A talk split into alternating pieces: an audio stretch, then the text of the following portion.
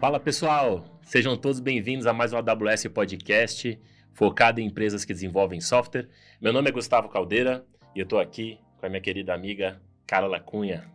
Obrigada, Caldeira, mais uma vez aqui contigo. Prazer enorme. Hoje a gente está aqui com o Toran Rodrigues, que é CEO e founder da Big Data Corp, que é a empresa líder na, no mercado de Big Data no Brasil e na América Latina, processa centenas de petabytes diariamente. Toran, seja muito bem-vindo. Obrigado, Carla. Obrigado, Caldeira. É um prazer estar aqui com vocês hoje. Obrigado pelo convite. E, o prazer enfim, é nosso. Acho que estou animado para a nossa conversa.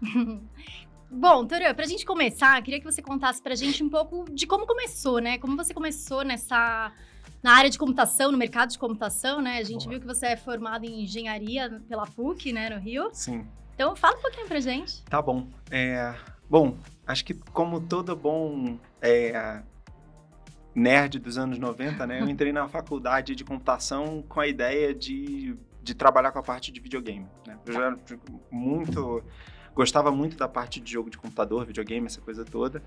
Uh, e sempre tive uma proximidade com o computador desde criança. Falei assim, cara, legal, esse negócio é muito legal, acho que eu quero trabalhar com jogos, né? Uhum. E aí na faculdade eu descobri que eu gostava mais de jogar os jogos do que desenvolver os jogos, né? Desenvolver jogo dá, dá um trabalho, a gente não tem a menor noção quando a gente está jogando, mas desenvolver o jogo dá um trabalho danado.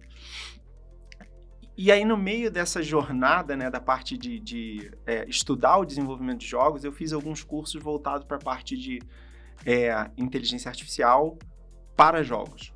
Então, a gente estava é, é, estudando como que determinados algoritmos de inteligência artificial que na época não eram aplicados no mundo de negócios, né? A gente estava, o pessoal falava que estava num processo de inverno da inteligência artificial, você não tinha muito investimento para isso, mas você tinha o investimento nesse tipo de técnica de algoritmo, etc, para jogos. Então, é, um monte de coisa que o pessoal fala hoje, redes neurais, algoritmos genéticos, uma parte de coisa super interessante aplicado para o desenvolvimento da inteligência dos agentes dentro dos jogos. Eu achei aquilo o máximo. Então eu falei assim, cara, puta, o lado de computação gráfica, de engine, de eu não, não tenho paciência para isso. Mas esse negócio aqui de inteligência artificial é muito legal. E aí eu comecei a me especializar um pouco mais nisso. Então eu comecei a estudar essas coisas mais a fundo. É, eu trabalhei durante um tempo a, na, dentro da faculdade mesmo, desenvolvendo alguns projetos mais voltados para essa área, uhum. e depois fui para o mercado para trabalhar com isso, né?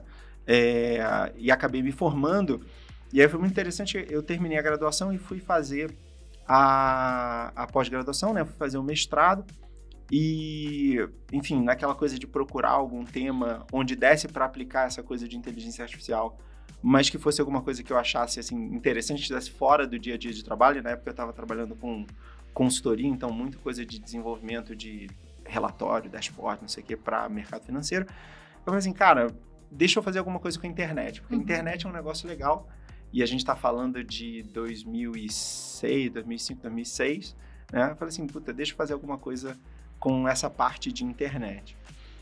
E aí eu acabei trabalhando no. A minha tese de mestrado foi a parte de é, classificação de sites. Então, tá.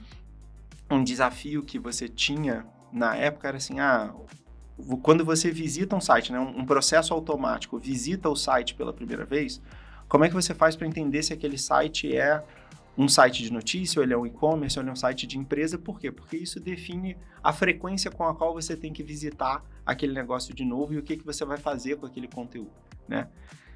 Eu trabalhei com isso, achei o máximo. Na época, eu falei assim, puta, legal. Qual é a aplicabilidade disso na minha vida real? Ah, é zero. Não, não, não vou usar isso nunca para nada, né? E eu acho que essa é uma frustração comum de, de cara, todo mundo que faz mestrado, todo mundo que faz pós-graduação, mesmo na graduação, eu acho que é uma frustração comum, né? A gente vê muita coisa e acha assim, putz, eu nunca vou usar isso para nada.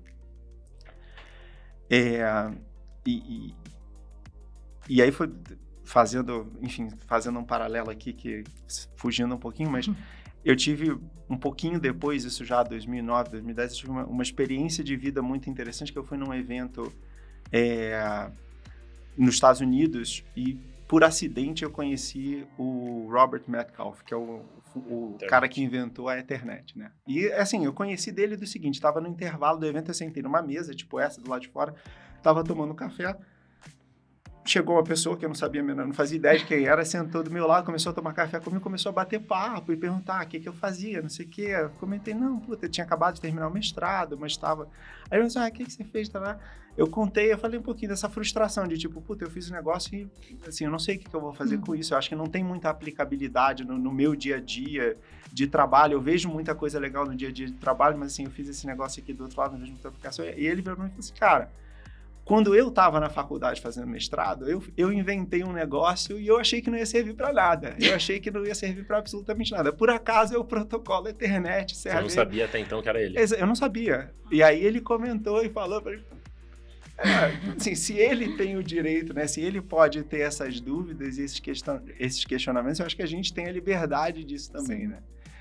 Então foi. E, e, aí eu guardei aquilo na cabeça, assim, realmente, né? Porque no final que ele estava falando assim, a gente não sabe o que, que vai acontecer. As experiências vão se acumulando, né? E a gente vai aprendendo com elas e vai guardando, você tem que ir guardando, porque uma hora lá na frente aquilo serve para alguma coisa, né? É, e, e, e, foi muito engraçado, né? No final, assim, a, a, a vida dá volta, né? Quando em, no finalzinho de 2012 ali para 2013 eu resolvi é, abrir a Big Data Corp, a ideia original era justamente de usar essa coisa que eu tinha feito lá atrás para montar uma empresa em cima disso. Mas como é que você, hum. como é que você conectou ali os pontos? Porque Big Data é um conceito lá de 97. Isso, é. Quando que você chegou e falou, cara, esse negócio aí é interessante? Porque era um conceito não tão explorado, né, antigamente. É, eu acho assim, é, era um, um, nome que não era falado, né? É, que é, a gente está vivendo isso agora com várias tecnologias, né? Tem coisas que são muito antigas e que já existiam há muito tempo e que estão sendo Sim. meio que reinventadas. É, eu acabei vendo, assim, duas... Bom, primeiro tem o lado de sorte, né? Eu brinco, pô, lá, sei lá, 2012, quando eu tive a ideia, eu consegui registrar o nome da empresa no Brasil, que se eu, acho que se eu fosse tentar hoje, não ia deixar. eu não ia conseguir. Mas lá atrás eu consegui porque se falava pouco do assunto, né? É, eu já tinha lido sobre o tema fora do Brasil, é, e, e, o termo, né, Big Data, eu falei, putz, isso é, é, um termo forte, né, uma coisa que é legal, que eu acho que dá pra gente usar como um nome, a gente botou o nome, botou o Corp no final para ser uma coisa mais oficial, né, uhum. para dar um uhum. dar aquela peso. exatamente, dar um peso, né, passar uma certa seriedade. É, mas é, a ideia inicial que a gente teve foi assim, cara, e, e, isso, assim, de, de, experiência de mercado, né? Eu trabalhei durante quase 10 anos com consultoria e depois eu saí e fui trabalhar numa empresa de, é, que prestava serviço para o mercado de e-commerce. E dentro dessa empresa e conversando com o pessoal do mercado, eu percebi que tinha um, um, um, um gap de informação. Porque, e de novo, a gente está falando de 2012, 2011, 2012, você tinha muita gente que falava sobre o consumidor online, então você tinha o EBIT, você tinha as coisas todas, a pessoa falava do, de, de, de, quem é o consumidor online, mas eu perguntava assim, tá, legal, mas quantas lojas de e-commerce existem? Né? E aí o pessoal olhava, pensava, aí tinha gente que falava assim, ah, tem 50 lojas de e-commerce no Brasil. Ah, tem 2 milhões de lojas de e-commerce no Brasil. Ah, todos os números no meio do caminho a gente ouviu. Né? E mesmo hoje, acho que assim, não é uma pergunta trivial, assim, ah, quantas Sim. lojas de e-commerce tem? Né? E aí eu pensei, cara, tem um gap de informação, né? tem, tem uma informação que as pessoas não sabem que parece ser uma informação estratégica para quem está nesse mercado. Eu aprendi quando eu estava lá na faculdade, né, tem esse conhecimento acumulado de como eu faço para construir um processo para visitar site e descobrir se aquele site é um e-commerce ou não é. Exatamente o que eu fiz foi um modelo para poder fazer isso. Né? Falei, ó, dá para a gente mapear quem são os sites de e-commerce no Brasil, vamos montar isso. Né? E aí montei a empresa junto com, com um amigo, a gente ficou uns três, quatro meses estruturando o processo, né? E, e aí foi muito legal porque foi um trabalho que a gente já fez em conjunto com a AWS, né? É, eu tive, na verdade, logo antes de abrir a empresa em 2012, eu tive a oportunidade de ir no primeiro reInvent.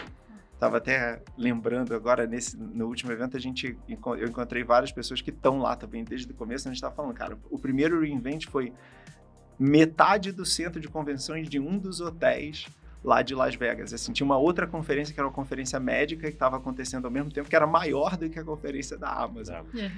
É, e hoje, está em todos os hotéis e ocupa o espaço inteiro, são dezenas de milhares de pessoas. Né?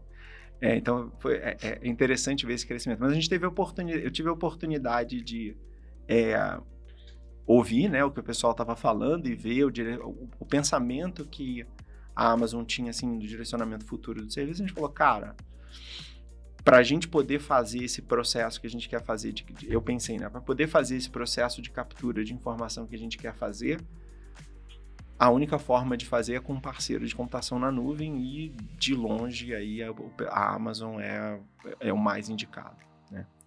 É, e, enfim, dentro do meu histórico, eu já escrevi sobre computação na nuvem para sites fora do Brasil durante um tempo, então eu tinha uma certa familiaridade até com os outros fornecedores do mercado. Então foi uma decisão assim bem informada. E, e aí a gente fez uma parceria com a AWS para ajudar na arquitetura desse sistema, essa coisa toda. A gente montou, começou a rodar, né? Fez a, é, começou a rodar a captura de informação, fez o mapeamento do mercado é, a gente até hoje publica essas informações, então tem um estudo que a gente faz anual do, do, do perfil do e-commerce brasileiro, que a gente fala da quantidade de sites, a gente traz uma série de características deles.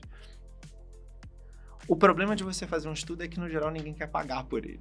Né? E a gente se deparou com esse problema aí no meio do caminho. A gente estava com um produto que era um produto muito legal, mas ninguém queria pagar por aquele produto. Né? E aí a gente, puta, tá bom, o que, que a gente faz? Não sei o que, bate cabeça, vai, volta, tarará. É... E aí lá pelas tantas a gente teve uma reunião com o, o pessoal do, do PayPal, que foi o primeiro cliente da gente, né?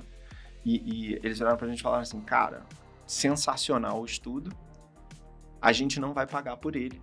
Mas se você já mapeou quem são todos os sites de e-commerce, pega o telefone e o e-mail ali do rodapé da página e manda pra gente, porque isso aí eu tenho orçamento para pagar. Vai para minha área comercial, a área comercial tem orçamento para pagar pelo telefone de contato para ligar para o cara para oferecer o nosso serviço.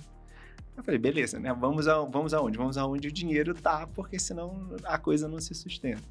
E aí a gente é, pivotou para entrar aí. Mas é, o, o, que eu sempre achei muito interessante é que assim a gente tem é, Big Data no nome, né? Tá no nome da empresa. A gente trabalha com a parte de Big Data é, e com tecnologia em geral, mas isso é quase que invisível para os clientes da gente, né? O produto que o cliente da gente vê não é a tecnologia. A tecnologia está na construção do produto, está na, na, na estruturação de todo o produto, de toda a entrega. O que o cliente da gente vê na ponta é a informação estruturada para assim, uhum. atender uma necessidade dele. Como é que foi o começo ali? É, você já comentou um pouco do processo da Big Data Corp, uhum. mas imagino que não foi fácil montar a empresa e oferecer para um mercado que não conhecia o conceito claramente, né? É, tanto que você comenta sobre o inverno do Big Data, então é. acho que toda a tecnologia surge com mega hype, todo mundo Isso. começa a falar disso e entende que não é tão fácil assim. É. E aí vem investimento, especialização, etc. É, e você montou uma empresa focada não num nicho, mas num conceito. Sim. Você até brinca que não é substantivo, é adjetivo. Né? Isso, isso aí. É, como é que foi? Como é que foi se posicionar para esse mercado? Porque boa parte das pessoas que estão uh, nos assistindo são pessoas que estão nesse desafio anterior ao que você está hoje, entendeu? Boa. Então, como é que ele faz esse approach no conceito difícil? Sim. É, então, eu, é, Big Data foi uma evolução, né? a gente brincava no começo, o pessoal ligava pra gente e falava assim, oi, eu quero um Big Data, né? Tipo, ah, você quer uma batata frita junto que a gente bota aqui na sabor? cozinha e traz qual é o sabor, né? É, e você pegar um, um, um, um conceito forte, um conceito que está em hype, né? É, e você e aí você tem que saber usar ele ao seu favor, que eu acho que foi um pouquinho do que a gente tentou fazer, né? Quer dizer, o nome é forte por quê? Porque era um nome que estava na moda, um nome de coisa que estava na moda, né? Isso trouxe... Te, num primeiro momento, isso trouxe muita atenção, né? E isso abriu portas para a gente poder falar com pessoas que às vezes não era nem o cara não queria nem o, o assim ele queria ouvir outra coisa, mas aquilo abria porta para a gente conversar com ele, né? É, então você tem uma vantagem de você pegar um conceito desse que está na moda, que é meio que uma publicidade gratuita para o que você está fazendo. Te traz autoridade até sobre Exatamente. Isso. E te permite a possibilidade de construir autoridade sobre um assunto, é, porque é uma coisa que está incipiente, né? Que não tem muita gente falando. E, e, você construir autoridade enquanto um posicionamento de marca é alguma coisa é, importante, né? Agora, você tem que entender exatamente esse ciclo que você comentou, né? Quer dizer, a gente tem um... Geralmente, as tecnologias, essa coisa toda, ela passa por um processo de hype. Então, assim, ah, vai transformar o mundo, vai salvar a humanidade, é a melhor coisa do mundo, para depois um ciclo de decepção. É assim, ó, porque não é, não é uma coisa que vai salvar o mundo, né? Não é uma coisa sozinha que vai salvar o mundo. Então, assim, ah, putz, não, tá bom. Então, ah, não é nada disso, é só mentira, é tudo fraude, não serve para nada. E você tem que saber lidar com isso também, né? Você tem que saber lidar com o topo das expectativas e depois com, com a parte de baixo. Eu acho que isso, é, em, em, é, é, embasando tudo isso, né? Você precisa ter muita consistência no que você está falando, que eu acho que essa é a grande dificuldade. É, muita gente se aproveita do ciclo de hype para se apropriar do discurso e falar um monte de coisa, e aí quando a coisa vira, o cara pula para a próxima tecnologia da moda, ou ele vira o discurso dele, ele muda, essa coisa toda. A gente sempre teve muita é, consistência no discurso que a gente tem, a gente sempre procurou ter isso, assim, ó, a forma como a gente pensa sobre esse assunto, a forma como a gente pensa sobre essa questão é a mesma. É, há 10 anos atrás, quando a gente montou a empresa, foi 2013, então está fazendo 10 anos agora, é, em 2023, é, ela se mantém. Então, quando gente, e, e, aí um, um exemplo que, enfim, sempre aparece, que eu já comentei várias vezes, é, é o exemplo que o pessoal da, da figura do cientista de dados talvez há 10 anos eu esteja falando que eu não acredito nessa figura, né? Ou pelo menos eu não acredito nessa figura da forma como o, o, o mercado enxerga ela, né? Porque quando você olha para a questão do, do, cientista de dados hoje no mercado, ele é visto assim, ah, é uma pessoa que tem o conhecimento técnico do ferramental para fazer as coisas, não sei o quê, e tem um conhecimento altamente especializado, blá, blá, blá. Eu sempre falei assim, cara, ferramenta é, é ferramenta, uhum. né? É, o, o, cara que é o, o sei lá, o, o, bombeiro hidráulico ou o pedreiro, ele não é especializado em martelo, né? Ele não é um martelador. Ele é um cara que sabe fazer alguma coisa e ele usa várias ferramentas para isso. A figura do cientista de dados é mais ou menos a mesma coisa. Não adianta você ser especializado numa ferramenta ou numa técnica ou numa tecnologia específica. Você precisa ter um conhecimento amplo. E geralmente esse conhecimento amplo ele não vai estar numa pessoa só. Ele vai estar numa equipe. Né? Você vai ter os melhores resultados na medida que você tiver pessoas, e, enfim, pessoas com pontos de vista diversos, essa coisa toda. Então, é, a gente fala isso já há muitos anos, a gente fala um monte de coisa há muitos anos, né? Às vezes o, o, o mercado, o, o, consenso geral leva um tempo para chegar onde a gente está, mas faz parte do jogo. Não, bacana. A gente fala bastante na Amazon, né? Que é a falha irmã da inovação. É, e para Big Data Corp, né? Como que vocês encaram essa, essa questão, né? De falhar, e se for falhar, falha rápido e aprende com essa falha? É, eu, esse, esse, é um, esse é um ponto que eu acho que é, é também super interessante. Né? Eu acho que, é, obviamente, quando você tem mais recursos, quando você está numa posição mais confortável, é muito fácil você falhar, falar de falhar e de não dar certo, né? O nível de estresse que você tem é muito menor. Né? É, quando, enfim, eu olho para trás e a gente já passou por vários momentos de, de muito aperto, né? É, aonde a sensação que você está ali no dia a dia é de que, putz, falhar não é uma opção. Uhum. Né? É, mas, ao mesmo tempo, acho que a gente percebe que a, é, se você pensar na falha, né, não como um negócio que, que, vai, que vai te afundar, que você não vai conseguir sair dele, mas você pensar. Por isso que eu, eu, eu tendo a gostar mais da palavra de erro do que falha, tá. né? Falha às vezes tem uma coisa muito é, é, final, né? Erro, eu acho que no final é a mesma coisa, mas dá uma conotação talvez um pouco mais light. Mas assim, é, a gente você ter esse processo de aprendizado, de você experimentar coisas diferentes e aprender com o que está acontecendo, eu acho que é, é, é fundamental. Né? É, é funda a gente passou por isso ao longo do tempo com vários aspectos da empresa. Né? A gente passou por isso com o produto, eu acabei de comentar, né? a gente, o primeiro produto que a gente lançou era um produto que ninguém queria comprar e a gente ouviu é, o, o feedback que o mercado estava dando para a gente e ajustou isso em função, ajustou o que a gente estava entregando, né? A gente errou em preço, a gente errou em cara, a gente errou em tecnologia, a gente errou num monte de coisa, né? E, e isso você tem, eu acho que assim, você precisa, a gente precisa entender, o empreendedor precisa entender que isso faz parte do processo, essa, essa falha faz parte do processo. Às vezes o mercado aqui é muito cruel, né? Não, não dá muito espaço para isso, ou a gente mesmo não, não se dá o espaço para fazer isso. Mas é, é, eu vejo como uma coisa é, fundamental. E aí o que a gente procura é, incentivar bastante dentro de casa é justamente a experimentação. Assim, olha, vamos experimentar, vamos, ah, vamos lançar um negócio novo, tá bom, vamos lançar um negócio novo, vamos, vamos ver, né? E vamos acompanhar e vamos ver como é que isso vira, se não vira, qual é a, o feedback que as pessoas vão dar para gente do, do produto, do que a gente está entregando, se faz sentido, se não faz sentido, vamos aplicar na prática, né? Quer dizer, usar as coisas que a gente está desenvolvendo dentro de casa para ver se a gente também consegue usar e funciona. Uhum. E você criou, você criou um processo para isso? Tem um mecanismo específico da Big Data Corp? Porque imagina que não deixa solto, né, galera? Vai falhando aí. como é que você, como empreendedor, meio que coloca um, um, um, ponto final, um basta em certas ideias, talvez, que isso vai te custar no final do dia certo dinheiro investido, né? Sim. É, como é que você balanceia isso? Boa. É, então, assim, eu tenho a, a gente acho que tem três coisas dentro de casa que atuam nisso. É um processo super estruturado? Não, não é. Mas a gente tem três, acho que, práticas dentro de casa que é, levam a gente nessa direção. Né? Então, primeiro é a gente tem a questão da inovação e da experimentação como parte, como um dos valores da nossa cultura. E a no... diferente do que outras empresas fazem é dentro do processo de avaliação de quem trabalha com a gente, a gente mede a aderência à cultura. Né? Então o gestor fala assim, cara, você está aderente à cultura, não está um dos quesitos é inovação. Então se você não está uhum. fazendo nada, se você não está experimentando, né? E aí não, não, ah, experimentar é lançar um negócio novo, não necessariamente, pode ser mexer no processo.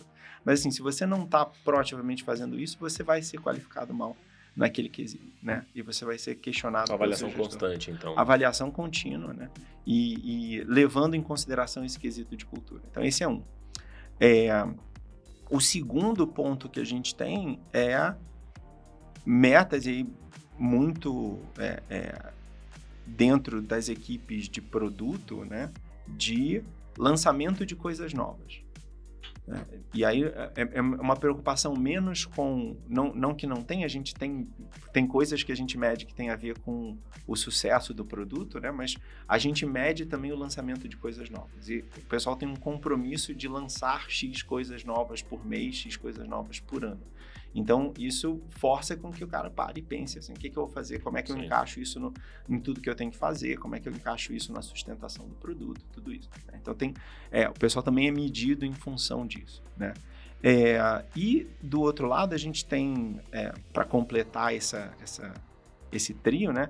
A gente tem a parte de, é, é de, de, medição do sucesso, né? Que aí é a medição do sucesso mesmo do que está sendo feito. Então, assim, ah, putz, fizemos uma coisa nova, funcionou, não funcionou, como é que está a receptividade do cliente, do mercado, se for um negócio que a gente está lançando para o cliente, ou dos clientes internos com relação àquilo. O pessoal está, ah, lançamos uma ferramenta interna nova, as pessoas estão usando, não estão usando, por que, que não estão usando, por que, que não está funcionando? Né? E isso acontece de forma contínua também. E aí dá o feedback até para a gente tomar a decisão e falar assim, ó, legal, isso aqui foi um experimento, Parou. foi legal, mas vamos parar ele por aqui e vamos, vamos seguir para a próxima. Muito legal. É, você comentou um pouco sobre algumas crenças que você tem como empresário, falou de cientista de dados, etc. Né? Como é que, hoje é difícil achar gente no mercado de tecnologia, a gente tem um gap, todo mundo fala sobre isso, né? gigante de quantidade imagina de qualidade, né? é, e aí você está num nicho específico. Como é que você faz para treinar, formar, pegar no mercado, concorrendo inclusive com grandes empresas? Né?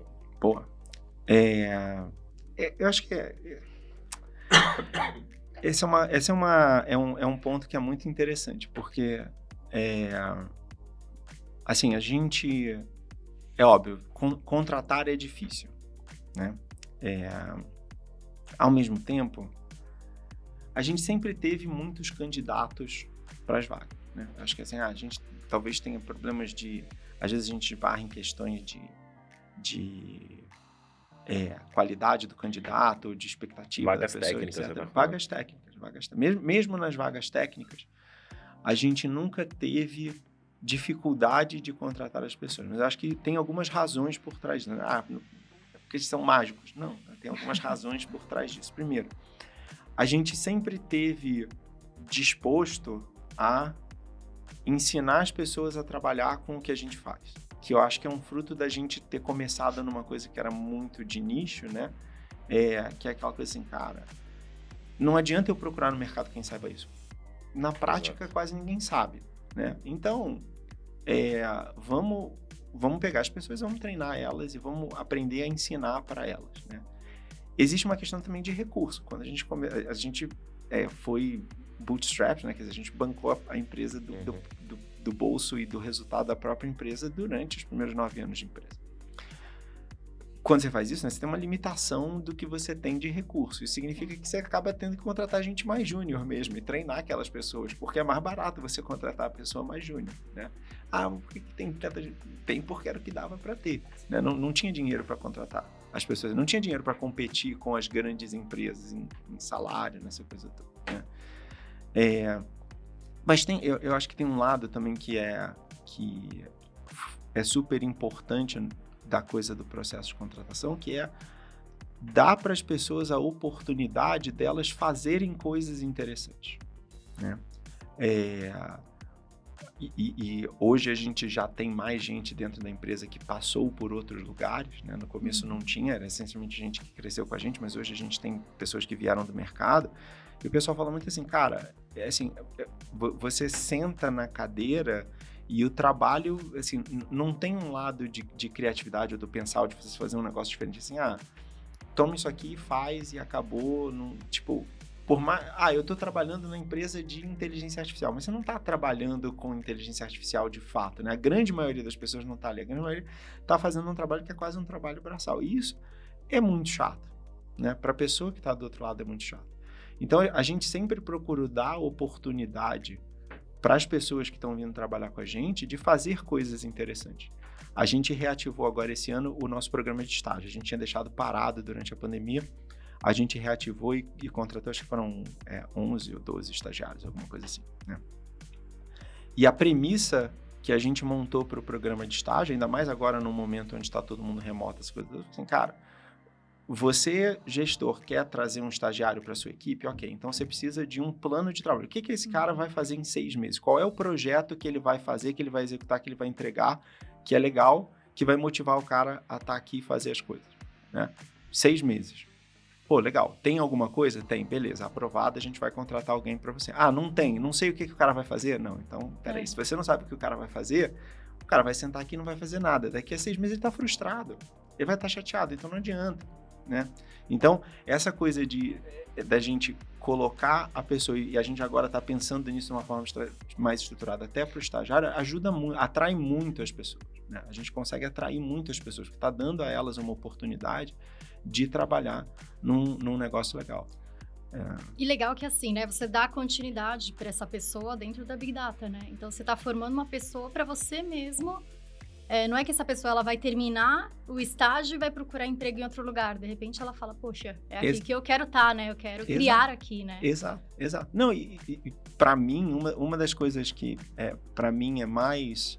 É, que me deixa mais feliz do crescimento da empresa, da curva de crescimento, é justamente ver as pessoas que estavam com a gente lá no começo, que tem gente que começou como estagiário, que hoje é líder de equipe, é líder uhum. de várias equipes, que veio se desenvolvendo junto com a gente. A gente acompanhar esse desenvolvimento do resto do pessoal é muito legal. Né? Eu, eu, eu acho isso muito bacana. E a gente poder estar tá dando essa oportunidade para as pessoas de se desenvolverem é muito legal. Né? Porque eu, eu sei que não é uma coisa comum. Né? Então, é, é, isso é, eu, eu acho que isso ajuda muito. É, mas, é claro, ah, existe gap de, de pessoa, existe dificuldade para contratar? Existe, é, de, fato existe, né? Acho que assim, de fato existe. A gente tem que usar essas, é, é, esses, essas alternativas, eu acho, para a gente tentar compensar. E é o que a gente tenta fazer do nosso lado. Né?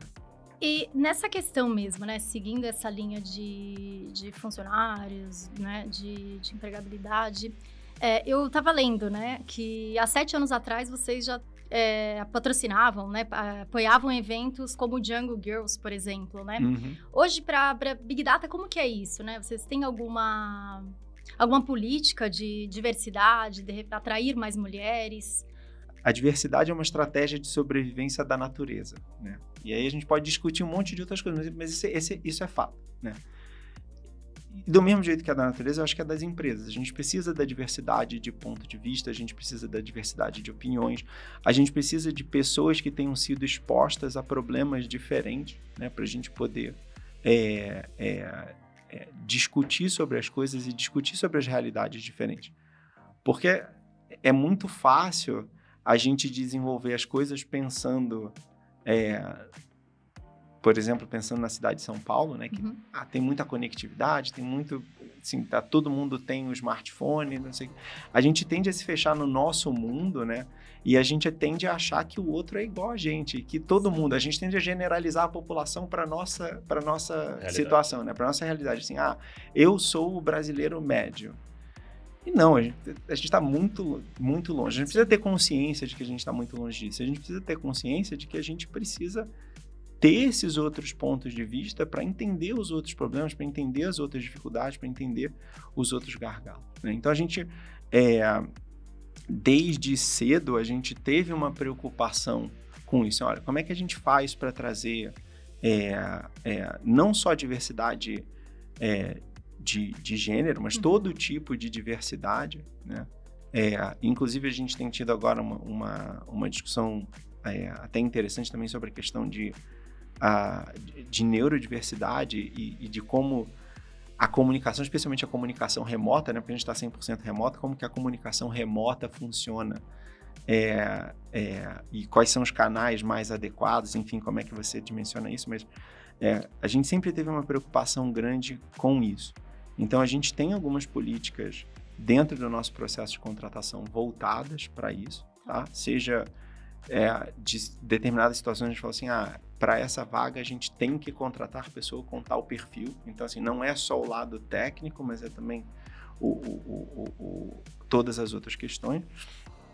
E eu acho que o que a gente tentou fazer também é, dentro das nossas, das políticas gerais da empresa, a gente reconhecer que a situação de vida de cada um é diferente, né? Então, assim, ah, se a pessoa mora num num subúrbio da cidade, ou num lugar muito longe, e vai levar cinco horas para chegar no escritório, não dá para exigir que o cara esteja no escritório 9 horas da manhã.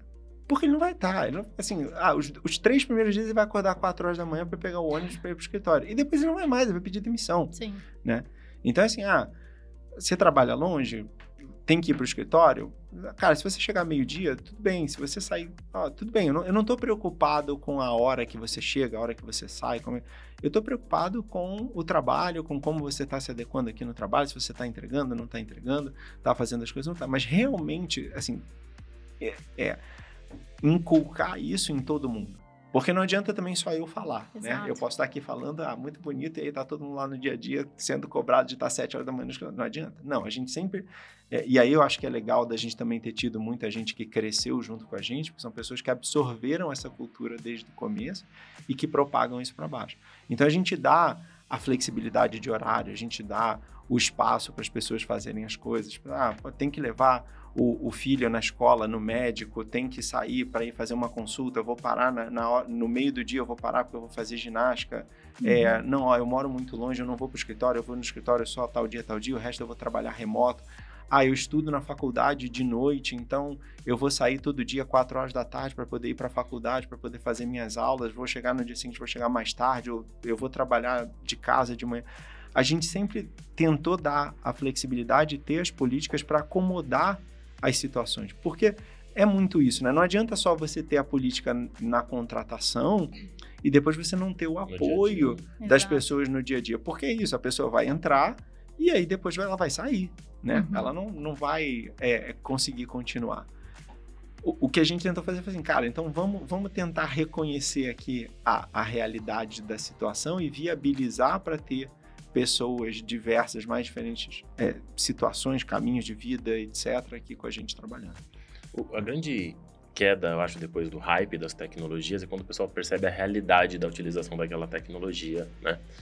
Vem como uma mágica, todo mundo acha que vai resolver tudo e depois cai na, na, na realidade da, da, complexidade que é trabalhar com, com certas tecnologias. Sim. E uma delas é a inteligência artificial, que todo mundo achou que ia resolver todos os problemas da humanidade, né? E aí eu vi um artigo seu falando sobre o viés da inteligência artificial, eu achei muito interessante isso. E a gente pode notar, você está trabalhando na diversidade para que você tente eliminar o máximo possível viés dentro da sua própria organização. Como é que você você chega a ajudar o teu cliente nisso? Então, não é teu produto, mas uhum. é, você tem essa noção, né, de que a inteligência artificial pode ter um viés por detrás, né, seja de gênero, seja de raça, social, etc. Sim. É, como é que você trabalha isso com os teus clientes e que, que insights que você poderia trazer para as pessoas que estão começando a trabalhar com inteligência artificial para tentar eliminar esse. Boa, legal. É, tem, tem uma discussão super interessante que está rolando agora, né, com, com coisa do, do chat, é, chat GPT, né, que foi lançado aí, acho que tem uma semana, duas semanas, sei lá, que, que vai até além um pouquinho da questão do viés, que é o, a, a autoridade, né? E o que o cara tava. E aí eu tava ouvindo, tava ouvindo, escutando uns outros podcasts, os caras estavam falando algumas coisas muito interessantes. Falando primeiro assim, o grande, a grande dificuldade quando você tem essa parte de geração de conteúdo automático, seja de código, né? E, e aí você tá, a gente está vendo cada vez mais a parte de geração de código, que o pessoal fala, ah, vai substituir os programadores, seja de conteúdo de texto, áudio, vídeo, não importa. É, o que o cara fala assim, cara, a inteligência artificial, ela gera o conteúdo, certo ou errado, de uma forma autoritária. Então você lê e você acha que está certo, independente de estar tá ou não estar, tá, né? uhum. né? E, e aí estava tendo uma discussão que, assim, durante a história da humanidade, a produção de conteúdo ela foi custosa. Ela dá trabalho, né? Você escrever um texto, você escrever 15 mil páginas, escrever um artigo, enfim, qualquer coisa, dá muito trabalho.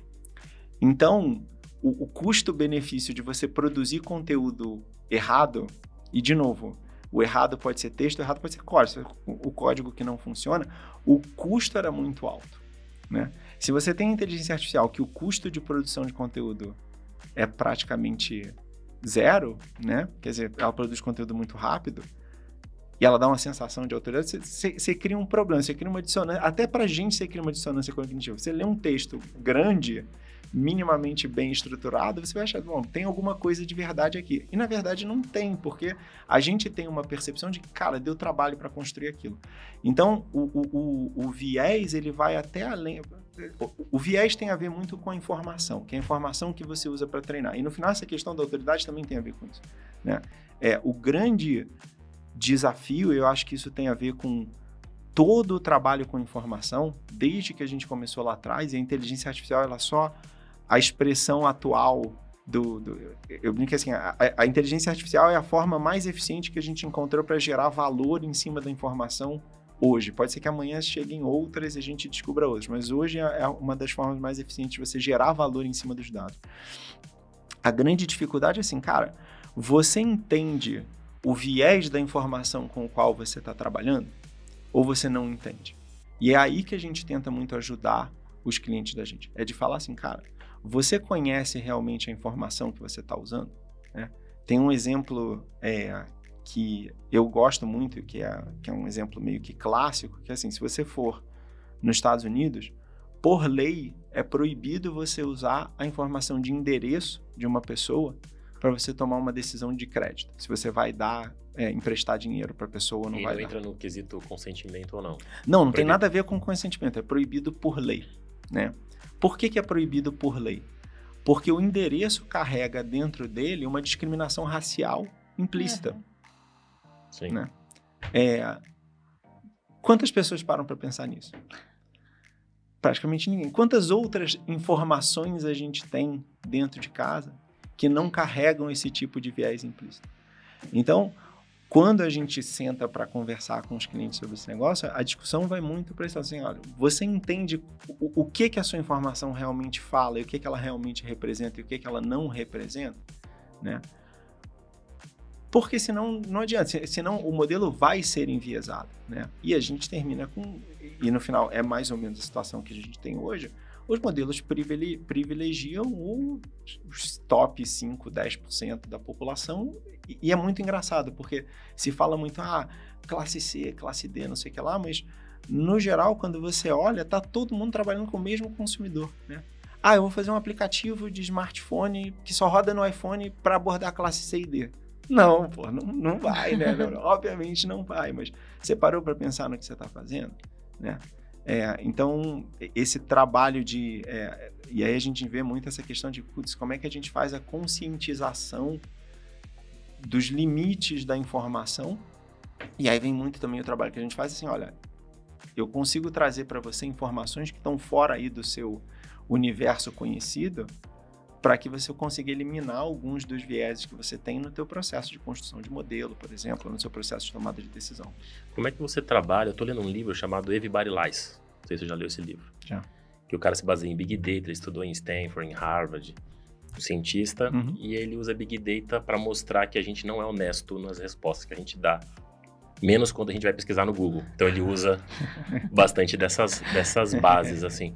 Como é que eu elimino talvez isso? Porque se eu vou coletar o dado que está na internet, eu posso estar tá coletando um dado não real, vamos dizer assim, né? Sim. Eu não garanto a honestidade das, das respostas. Então, ex exemplo clássico, de novo, mercado financeiro, que é um, um, mercado onde a gente atua muito, né? Você vai abrir a conta no banco, você vai abrir uma conta na, na coisa de investimento e pergunta assim, ah, qual é o seu patrimônio, né? Uhum. E aí, é, é engraçado porque não é só uma questão de dados, é uma questão de, de experiência do usuário, né? Então é aquela coisa assim, você olha para aquela pergunta e você, qual é a reação natural? Assim, putz, se eu tiver mais patrimônio, eu vou ser tratado melhor, né? É, então, cara, arredondo um milhão de reais, sei lá, dois milhões de reais, três milhões, dez milhões de reais, eu vou botar qualquer número para cima, uhum. né? Então, é, a coisa da, da, da quando você faz a coleta de dados, né, quando você faz a coleta de dados direto do usuário final, você tem essa questão de é, pensar não só na informação e saber que vai ter uma distorção, porque é normal que tenha uma distorção, mas você tem que pensar assim, cara, o que, que a pessoa vai pensar quando ela está olhando para aquela pergunta? Como ela vai reagir com relação àquela experiência, né? A outra brincadeira que todo mundo faz assim, você, você pergunta qual é a profissão, né? Você coloca lá o combo box de profissões. E aí todo mundo é advogado, porque é a primeira que aparece no combo box. Então, qualquer. Você bota um evento, bota lá um combo box de profissão, você vai ver que está absurdamente distorcido para todo mundo ser advogado. Você consegue medir isso hoje? Sei lá, essa informação aqui tem 70% de acuracidade, porque provavelmente vão mentir na profissão. É, tem assim, se, se, você tiver uma base de informação confiável por trás, que tenha uma origem que não seja que, que tenha outras origens, né? E aí é, você entra no conceito que o pessoal fala da, do, da informação alternativa, né? Do dado alternativo. Quer dizer, é uma outra forma de você olhar para aquilo. Você começa a conseguir medir quais são esses vieses e eventualmente equilibrar e controlar o, o, o erro que você está tendo ali em função daquela coisa, né? É, então você tem mecanismos para fazer isso e de novo, muito do trabalho que a gente faz tem a ver com é, capturar do ambiente público da internet e estruturar essa informação alternativa para servir como uma base de confirmação, de validação de um dado que você está coletando direto de um cliente final para você poder ter mais certeza ali na decisão que você está tomando. Eu vi que isso é diferenciais de vocês, né? Você traz até a garantia da, da origem desse dado. Né? É, é, é um, um, subproduto do. Eu, eu, eu brinco que é, é, um, é um diferencial meio, meio acidental, que é um subproduto do processo. Né? Porque quando a gente montou o processo de os processos de captura originalmente, a ideia era fazer pesquisa. E um, um dos requisitos de qualquer pesquisa é que ela seja replicável, né? Que você consiga reproduzir os resultados depois. Então, eu assim, cara, eu tenho que guardar tudo que eu estou coletando de informação para que se depois eu tiver que voltar e, e refazer qualquer coisa, eu consigo fazer. E aí, em função disso, a gente acabou guardando as informações todas. A gente faz isso para tudo que a gente captura. Então, a gente consegue é, para uma informação que a gente entrega para o cliente, a gente tem exatamente de onde ela veio, o conteúdo que foi capturado para dar origem para aquela informação. Né? E aí vem a coisa da garantia de origem. Doutora, você trouxe sobre o processo de captação e armazenamento dos dados, né? E a gente vê que você já fala disso muito antes da gente ouvir falar de LGPD, né? Inclusive, eu até vi um artigo que você fala da ilusão da privacidade. É, conta pra gente um pouquinho o que, que é isso, né? O que, que você enxerga como a, a ser uma ilusão, né? A, a privacidade. Uhum, legal. É, vamos lá. A, gente tem. No final é exatamente isso, né? Quer dizer, o nome, o nome é bem, de certa forma, autoexplicativo. Eu acho que a maioria das pessoas hoje vive numa ilusão de que elas têm um nível de privacidade que é muito maior do que elas têm. Né? É, quer dizer, a quantidade de informação que está publicamente disponível pela gente, né? seja porque ela é disponibilizada por, pelo, pelo governo ou por alguma é, entidade, seja porque a gente mesmo publicou aquela informação, ela é muito grande. É. E a grande maioria das pessoas não percebe isso. Então a gente às vezes passa muito tempo tentando defender a nossa privacidade ou dizer que a gente não quer que as pessoas tenham uma informação ou outra nossa, etc., quando na verdade essa informação já é pública, uhum. né? E aí tem uma discussão que é mais ampla e que é, é um debate que entra um pouquinho para o terreno da, da do, do, do, lado filosófico da coisa, mas assim, se, é, se, se essa falta de privacidade ou a privacidade em si é um negócio bom ou ruim, né? Porque a forma como eu vejo, o pessoal fala muito de privacidade e eu acho que confunde privacidade com transparência, com proteção, né? E, e eu sempre acho muito interessante porque se você pegar é, a GDPR, né, que é a lei europeia, é o General Data Protection Rules, né, não é privacy. E a LGPD é a mesma coisa, né, é a Lei Geral de Proteção de Dados. Ela não é a Lei Geral de Privacidade. Lei de privacidade, ela não é uma lei de privacidade, ela é uma lei de proteção de informação. Que são coisas diferentes, né? Porque para a sociedade funcionar, a gente precisa ter um, um, uma certa ausência de privacidade. Né? Quer dizer, a única forma que você tem de fazer negócios, de você se relacionar com pessoas que você não conhece, e principalmente num contexto de negócio, né, de, de empresa, é você ter acesso a determinadas informações. Como a gente estava falando, tipo assim, o pessoal mente, né? As pessoas Sim. mentem, as pessoas é, é, é, tendem a não responder as coisas de uma forma. É, não responder com veracidade. Então, você precisa de informação, de outras informações sobre as pessoas, sobre a empresa, sobre a sociedade, para você poder, de alguma forma, validar a informação que está sendo dada para você ou você é, poder tomar decisões mais assertivas, né? É, e muitas vezes a discussão ela vai para o lado de ah, ninguém pode ter acesso aos meus dados, né? Tem, tem alguns livros super interessantes e estudos que falam assim, cara, os lugares onde ninguém tem acesso à informação dos outros são o quê? São os paraísos fiscais, onde rola lavagem de dinheiro, são os países que têm os maiores índices de corrupção do mundo, né? Então, é, é, existe um lado ruim da privacidade que é você não poder validar as informações usando é, elementos externos, né? Você depender só na palavra da palavra do outro e isso diminui a confiança no final da sociedade como um todo. Né? Então, para mim, a discussão sempre tem que ser mais sobre a proteção da informação e a transparência do que vai ser feito com aquela informação do que a privacidade. Né? Às vezes brinco que assim, o, o, barco da privacidade ele já, já zarpou, já foi embora, né? Ele já está lá na faz frente, tempo. faz tempo. Então assim, em vez da gente ficar tentando pegar o barco lá, laçar ele, trazer ele de volta e mexer nele, a gente tem que ter uma discussão mais estruturada sobre olha, como é que eu faço para garantir que as pessoas saibam exatamente o que está sendo feito com as informações dela, para garantir que as pessoas tenham o direito de aceitar ou não o uso daquelas informações. Né? Voltando no tema de inteligência artificial, aqueles é, os geradores de imagem que tem por aí, né, tipo DALI e esses outros caras, eles foram treinados com base de informação de obras artísticas. Né? E aí tem uma série de artistas que estão brigando agora falando assim, cara, é, o meu estilo é tão específico e você criou um gerador a partir das minhas imagens, mas eu não estou ganhando royalty em cima disso. Você usou a minha. E não é o dado pessoal, que aí, e aí isso que eu acho interessante. A gente fala a privacidade, aí o foco vai muito para a coisa da informação pessoal, etc. Esquece isso.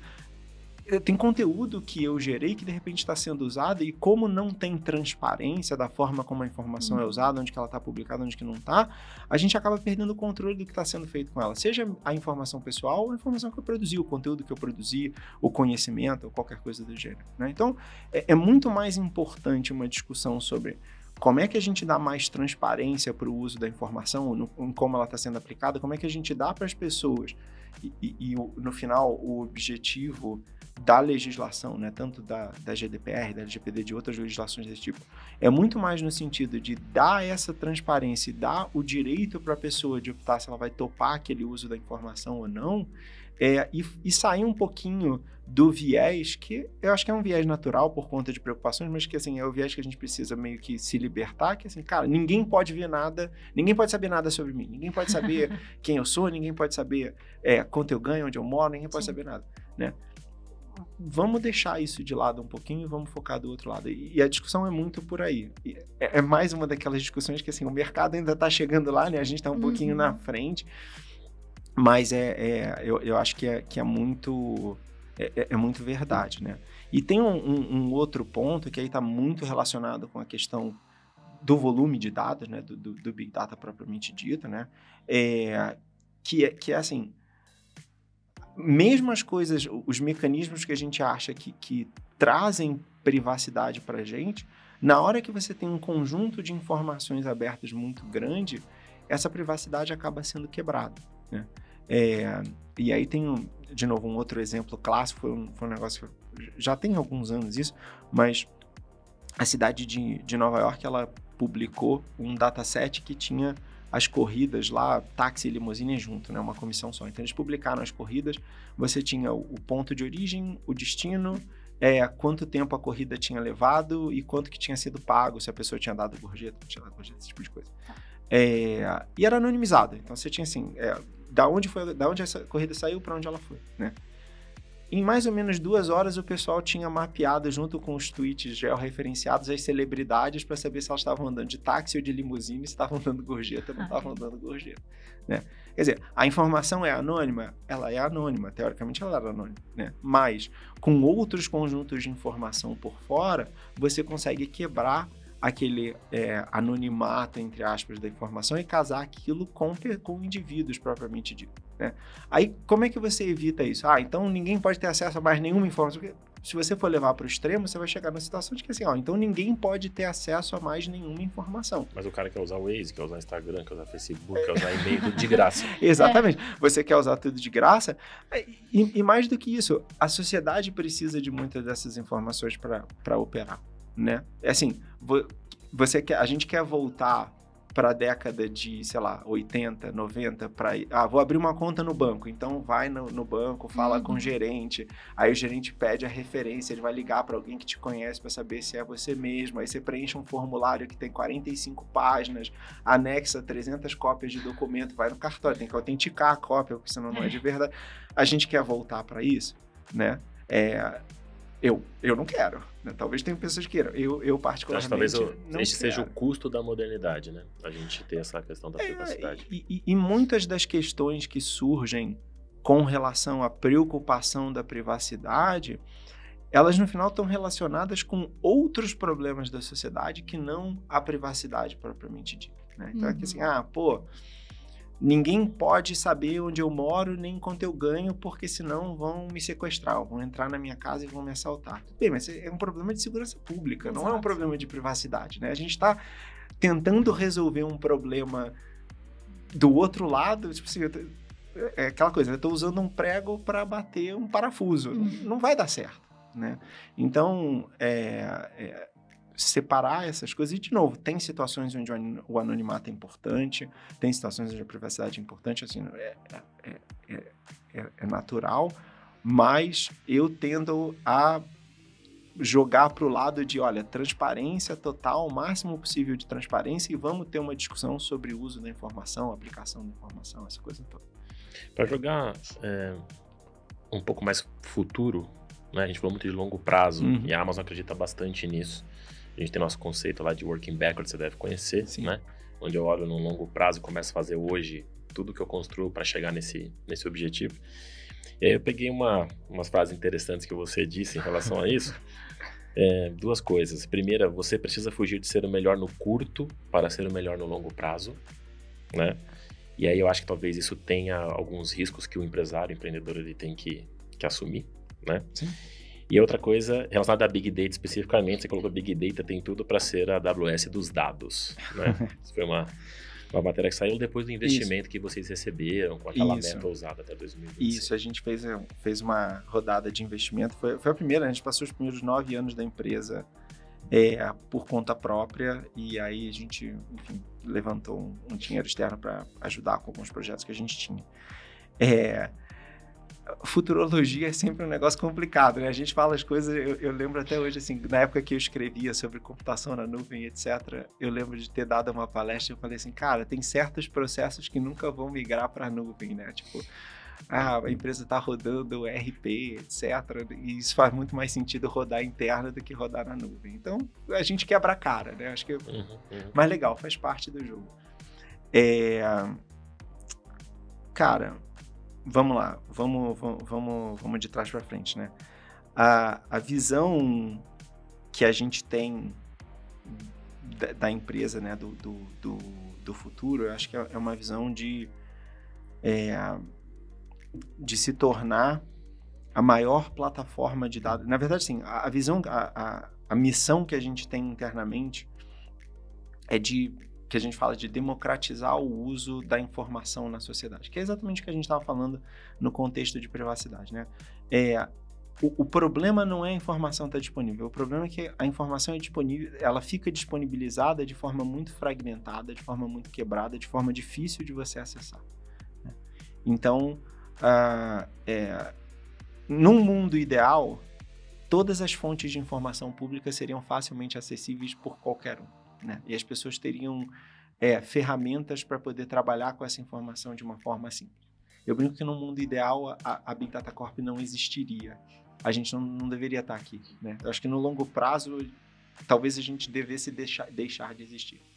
Mas, dado que esse é o, a, a, utopia lá na frente, né? não é a realidade agora, a gente tem que ter um trabalho a ser feito de tornar essas informações mais facilmente acessíveis, disponibilizar ela para mais gente disponibilizar ela com um modelo de negócio que permita qualquer um usar, que acho que para a gente é muito importante. A gente sempre se preocupou com, olha, como é que eu, eu precifico as coisas, né? como é que eu monto um, um, um, um modelo de precificação, custo, etc., que permita qualquer um usar que é muito coisa da filosofia da, da, Amazon. Por isso a gente faz muito essa comparação com a AWS, porque uhum. é muita filosofia assim, ah, é, é, computação na nuvem, mas não é a computação na nuvem que custa um milhão de dólares para você começar, né? É a computação na nuvem que, se você quiser começar de graça, você começa e depois você vai pagar alguns centavos e alguns dólares e, e aquilo vai crescendo conforme a sua necessidade e a sua capacidade de pagamento vai crescendo.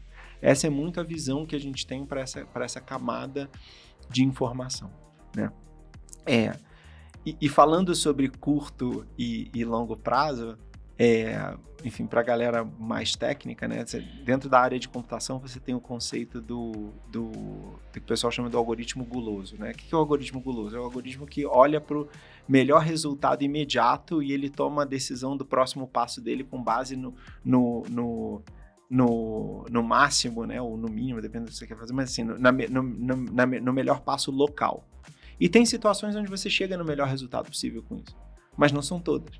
Tem uma série de problemas que, se você usar é, algoritmos que, que tem a ver, que estão buscando o mínimo local ou máximo local, você não chega do outro lado.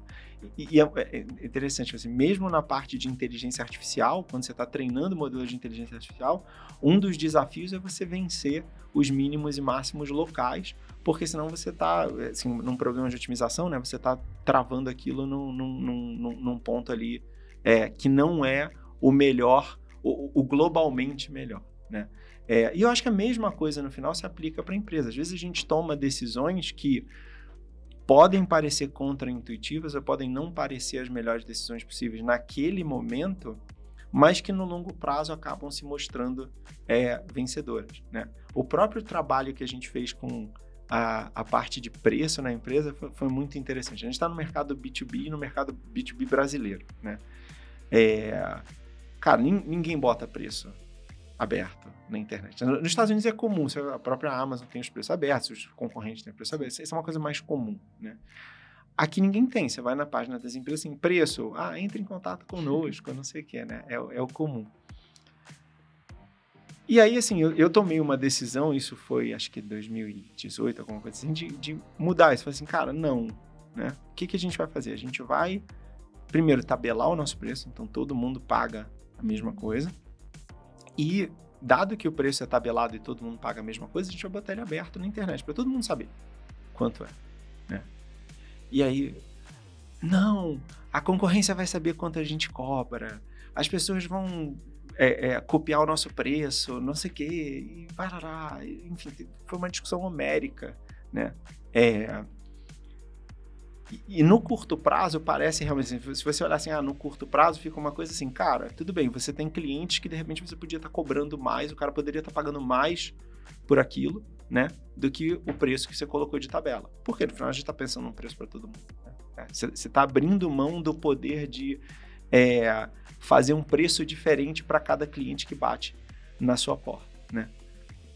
Por outro lado, o nosso processo de vendas ele ficou tão simplificado, né? Assim, ah, o vendedor não precisa mais saber negociar preço, e, e, e tipo, ter um, um, uma sensibilidade e mapear quanto que o cara tem de orçamento e quanto que o cara não tem e, e saber até que ponto ele pode empurrar a corda, não sei o quê, né? Ah, a gente não tem proposta comercial, não precisa mandar proposta comercial, porque eu tenho o preço, o preço é o preço.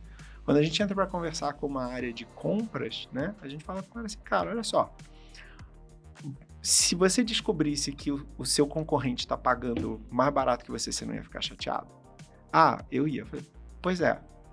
Eu garanto para você que o preço é o melhor preço que eu vou fazer e que todo mundo está pagando a mesma coisa. Então essa discussão fica simplificada. Então a gente teve um ganho de longo prazo de redução de atrito, né, em troca de uma receita ali imediata, a redução de atrito, que se mostrou super positiva, sustentável, né? super sustentável ao longo do tempo e, e, e que ganhou uma eficiência é, ao, muito grande dentro da empresa, né?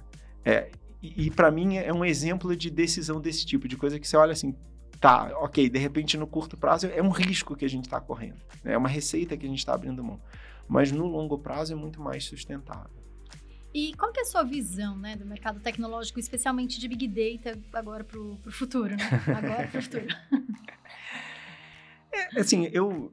A gente estava falando antes da, da questão de consistência, né? Eu continuo acreditando que é, o grande desafio com a informação é as pessoas saírem do lado técnico. E eu acho uhum. que esse é, é, é, assim, isso vai acontecer por bem ou por mal, né? É assim, ou as pessoas vão aprender a abrir mão assim do coisa da ferramenta. Hoje, hoje a gente ainda tem profissionais no mercado que estão muito focados no ferramental. Ah, é, a, é, o, é, o, é o Python, é a biblioteca A, a biblioteca B, o, o modelo XPTO, enfim, não importa, né? A, gente, a sopa de letrinha dá para a gente de novo fazer uma outra conversa de duas horas sobre sopa de letrinha, mas in, independente da sopa de letrinhas, eu acho que assim, o que a gente percebeu trabalhando nesse mercado no tempo que a gente está é que os melhores resultados eles vêm de você conhecer informação, de você conhecer sobre dados, você entender que as pessoas mentem e que a informação está distorcida. Você descobrir e exercitar até a sua criatividade para descobrir coisas diferentes para fazer com a informação, né? É, para dar um exemplo até de, uma coisa que a gente está trabalhando dentro de casa, né? A gente estava falando mais cedo de diversidade. Como é que você mede diversidade numa base de dados, por exemplo, de cliente, né? É, por default, assim, não tem muito como você medir, porque você não, não tem as informações que teoricamente ranqueiam dentro de um, de um do que é a diversidade. Que, do que, que é a diversidade, né? Mas você pode pensar assim, cara, se eu imaginar que as pessoas. É, se, se eu tenho. Hoje a gente tem mais de 10 mil atributos diferentes sobre pessoas, ou sobre empresas, sobre qualquer coisa.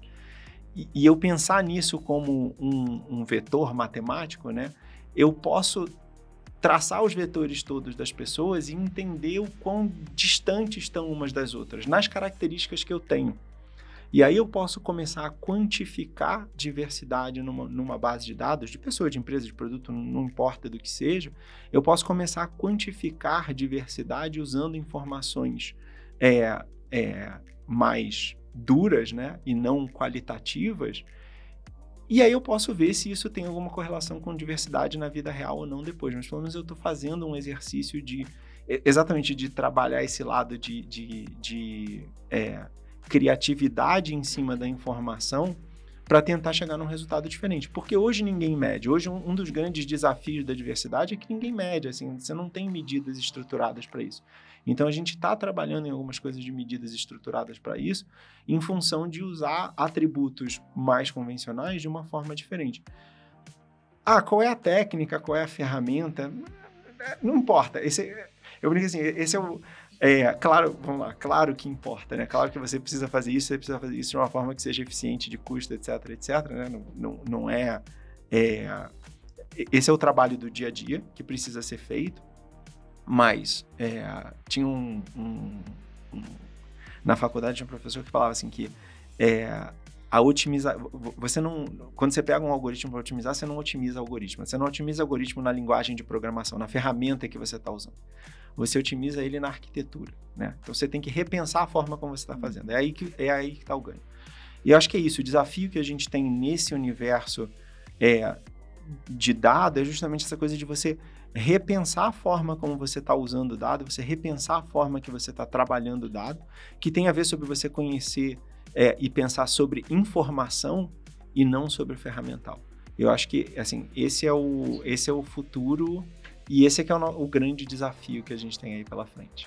E o que, que você tem aí de podcast, livro, filme? Eu sei que você lê bastante, está sempre antenado com essas mídias para o pessoal que está tá nos assistindo aí com indicação. Legal.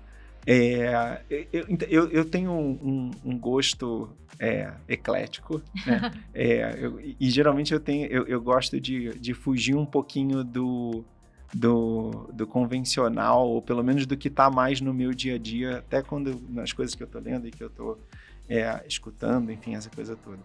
É, tem um podcast particularmente que eu gosto muito e que eu sempre recomendo, que é da parte de economia, que é o Planet Money, é, da NPR. Eles eles estão nesse jogo de podcast, acho que desde 2008, então eles são, foram lá um dos primeiros lá atrás. É, tem muitos episódios assim muito interessantes e muito pertinentes da economia em geral. Da, às vezes eles tocam em temas de tecnologia. Né? Eles fizeram um episódio recente sobre o, o cookie na internet, né? o cookie do, do navegador, uhum. é, e de como a tecnologia foi criada inicialmente, como isso evoluiu. Então, é, é, e, e, o lado econômico, financeiro disso, né? porque no final, muito do mundo é movido por forças econômicas, mesmo quando a gente não perceba. Então, é, é um, é um podcast que eu recomendo muito. É, na, na, linha de, de true crime, né, que é um negócio que o pessoal gosta bastante também, uh, teve um podcast que eu escutei recentemente que é o Persona, que é um, a, a história de um, de um francês que inventou o, o que o pessoal chama do, do President Scam, que é quando você recebe um e-mail dizendo que é o presidente da empresa que precisa de uma transferência urgente de dinheiro ou qualquer coisa assim. É o cara que inventou esse golpe e a história dele, como que o golpe foi evoluindo ao longo do tempo, enfim, tem, tem todo esse histórico por trás. O cara é um, é um outro que eu acho assim é muito legal e muito interessante. Uh, enfim, de podcast, acho que tem esses dois que são, são, são muito legais. E de livro, cara, olhando assim esse último ano, tem eu, eu, eu, tendo a não, não falar muito de livros de negócios, eu, eu, eu gosto mais de ficção.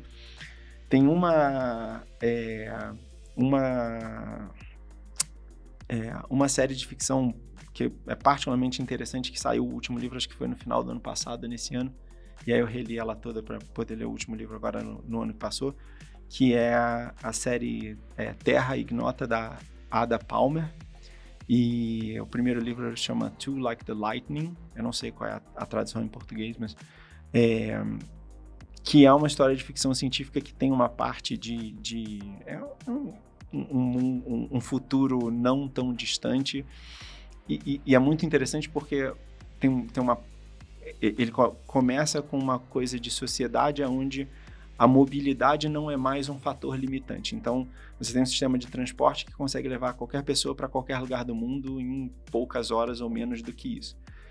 E aí você começa com um estudo social de que se você trabalha na Europa e vai jantar no Japão e depois vai dormir no Brasil, a nacionalidade não faz mais sentido. A nacionalidade, como a gente entende ela, né, ela não faz mais sentido, então você tem uma dinâmica social diferente. Aí tem, tem toda uma história que entra em filosofia, legal. que entra em... É, é, muito, muito interessante, é uma série muito legal. Bom, Toran, estamos chegando ao final. Obrigado aí por ter aceitado esse convite. Sei do tempo escasso, a gente tem que tomar decisão aí de onde a gente vai gastar nosso tempo. Então, muito obrigado por ter investido um tempo aqui com a gente. Espero que tenha sido uma aula para todo mundo que nos assistiu, né? A gente podia ficar aqui horas e horas e horas falando, acaba é entrando até em filosofia aí quando você fala de tecnologia, inteligência artificial. Né? Com certeza. Não, ó, foi um prazer estar aqui com vocês. Super obrigado pelo convite. Foi muito divertido. Espero que o pessoal curta. Obrigada, Toran. Um abraço. Falou. Valeu, pessoal. Até a próxima.